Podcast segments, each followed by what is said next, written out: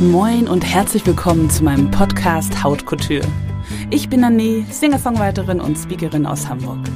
Und falls du dich fragst, nein, das ist kein Tattoo an meinem Hals, sondern meine Pigmentstörung. Denn ich bin mit dem Gendefekt CMN auf die Welt gekommen und habe hunderte Leberflecken am ganzen Körper. Ich bin quasi mein eigenes Kunstwerk. Haut Couture eben. Heute kann ich mich annehmen, wie ich bin und liebe es, auf der Bühne zu stehen. Aber bis dahin war es ein langer Weg. Damit du deinen Weg zu mehr Selbstbewusstsein vielleicht etwas schneller findest, habe ich Hautkultur ins Leben gerufen. In dieser Podcast-Serie möchte ich dir die Erfahrungen und Erkenntnisse weitergeben, die ich auf meiner Reise zu mehr Selbstbewusstsein gemacht habe. Du erfährst Hintergründe, warum wir Menschen anstarren, warum uns Bemerkungen der anderen zu uns Mark treffen und was du tun kannst, damit genau das dich nicht mehr stört. Ich lade regelmäßig Gäste ein und habe Tipps parat, die dich auf deinem Weg zum Power Ich unterstützen. Klingt gut? Dann los geht's! Schön, dass du bei der heutigen Folge von Haut Couture dabei bist.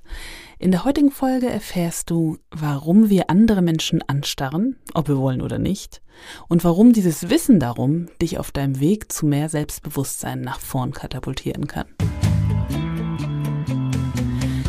Ich denke, jeder von uns kennt das. Du gehst irgendwo lang, hängst deinen Gedanken nach und auf einmal erregt irgendwas deine Aufmerksamkeit. Und zack, schaust du hin. Auf meinem Weg zu mehr Selbstbewusstsein hat mir am allermeisten geholfen, dass ich irgendwann verstanden hatte, warum die Menschen mich so angestarrt haben. Denn was ich damals nicht wusste, das passiert rein instinktiv. Das heißt, wir können quasi gar nichts dafür und gar nichts dagegen tun. Unser Gehirn ist einfach so gepolt. Und warum? Wir starren bzw. wir gucken, weil wir verstehen wollen, wen oder was wir vor uns haben. Wir versuchen sozusagen, uns gegenseitig in Schubladen zu packen.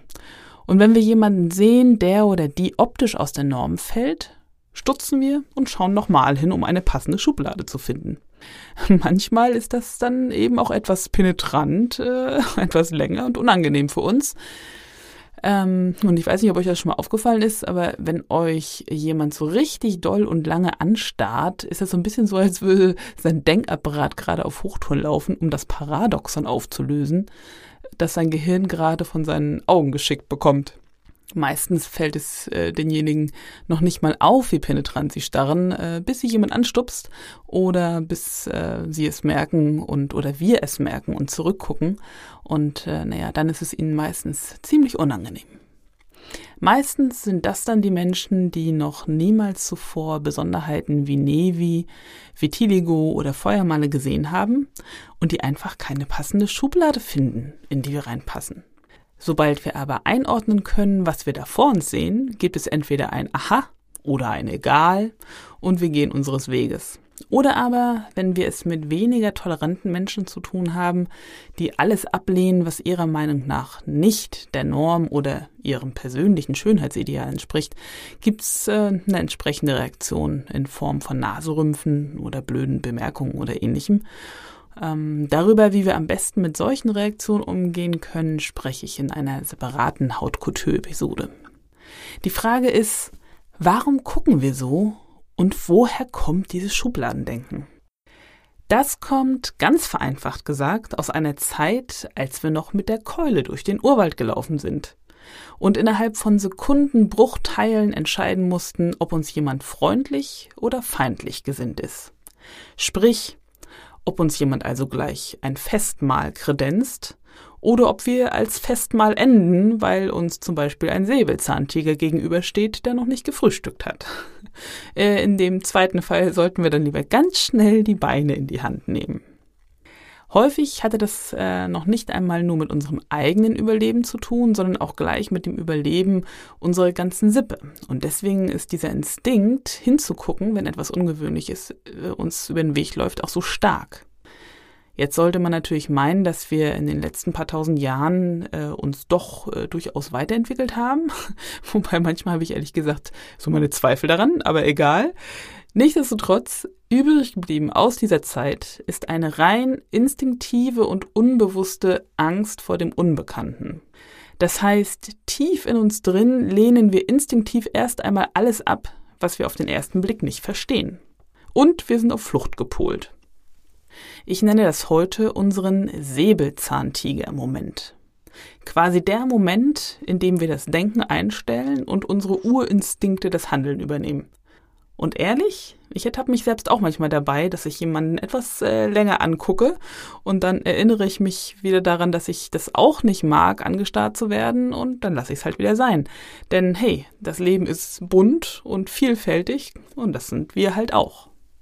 Mir hat es auf meinem Weg zu mir Selbstbewusstsein unglaublich geholfen zu verstehen, dass es bei den Blicken erstmal gar nicht um mich als Person geht, die abgelehnt wird, sondern äh, dass diese Blicke eine automatische Reaktion des Gehirns sind.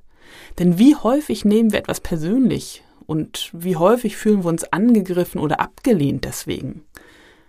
Und das vielleicht einfach nur, weil der andere einfach nicht versteht, was er oder was sie sieht. Und wie häufig definieren wir unseren Selbstwert darüber, wie wir von außen wahrgenommen werden, ohne vielleicht in Betracht zu ziehen, dass die anderen einfach gar nicht verstehen, was oder wen sie vor sich haben und uns deswegen vielleicht im ersten Moment ablehnen, weil sie Angst vor dem Unbekannten haben.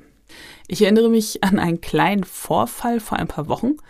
Es war ein heißer Tag und ich hatte kurze Hosen und ein ärmelloses Top an, bei dem man auch meine vielen Navy- und Leberflecken gesehen hat. Und ich bekam ein Paket geliefert. Da ich im dritten Stock wohne und die Paketboten seit der Pandemie sehr viel mehr zu tun haben, habe ich es mir zur Angewohnheit gemacht, ihnen entgegenzugehen. Also ging ich dem Paketboten entgegen und war etwas überrascht, als er auf einmal stocksteif stehen blieb und sagte, Oh mein Gott, was ist Ihnen denn passiert? Im ersten Moment wusste ich gar nicht, was er meinte, bis ich seinen Blick auf meine Beine sah. Und da musste ich fast ein wenig lachen, denn äh, so eine heftige Reaktion hatte ich wirklich schon seit langem nicht mehr. Also habe ich ihm erklärt, dass das meine Pigmentstörung ist, mit der ich geboren bin und dass ich einfach nur sehr viel mehr Leberflecken habe als andere. Und dann sagte er, ach so, ich dachte schon sonst was, gab mir mein Paket und verschwand wieder. Und auch wenn es für mich ganz normal geworden ist, mich zu zeigen, wie ich bin und auch das anzuziehen, was ich will, zeigt es mir, wie wichtig es ist, Menschen die Möglichkeit zu geben, zu verstehen, was sie da vor sich sehen und es ihnen zu erklären. Denn Wissen ist der erste Schritt Richtung Verstehen und führt dann zu Toleranz und Akzeptanz. Also im besten Fall. Also wenn du die Möglichkeit hast, jemandem dein Wissen weiterzugeben, wäre das toll, wenn du das auch machen würdest. Und das hilft nicht nur dir und deinem Gegenüber, sondern auch den anderen, die vielleicht mit der gleichen oder einer ähnlichen Besonderheit wie du durchs Leben gehen. Ich denke zum Beispiel, dass der Paketbote das nächste Mal, wenn er jemanden mit CMN sieht, weiß, was er da vor sich hat und in welcher Schublade er denjenigen oder diejenigen einsortieren kann. Und dann ist er vielleicht nicht mehr ganz so überrascht. Fassen wir also nochmal zusammen. Wenn andere Leute uns anstarren, hat es erstmal gar nichts mit uns zu tun oder damit, dass sie uns per se ablehnen, sondern weil sie verstehen wollen, was oder wen sie da vor sich haben und in welche ihrer Schubladen wir passen. Und dieses Wissen ermöglicht uns jetzt einen Perspektivwechsel.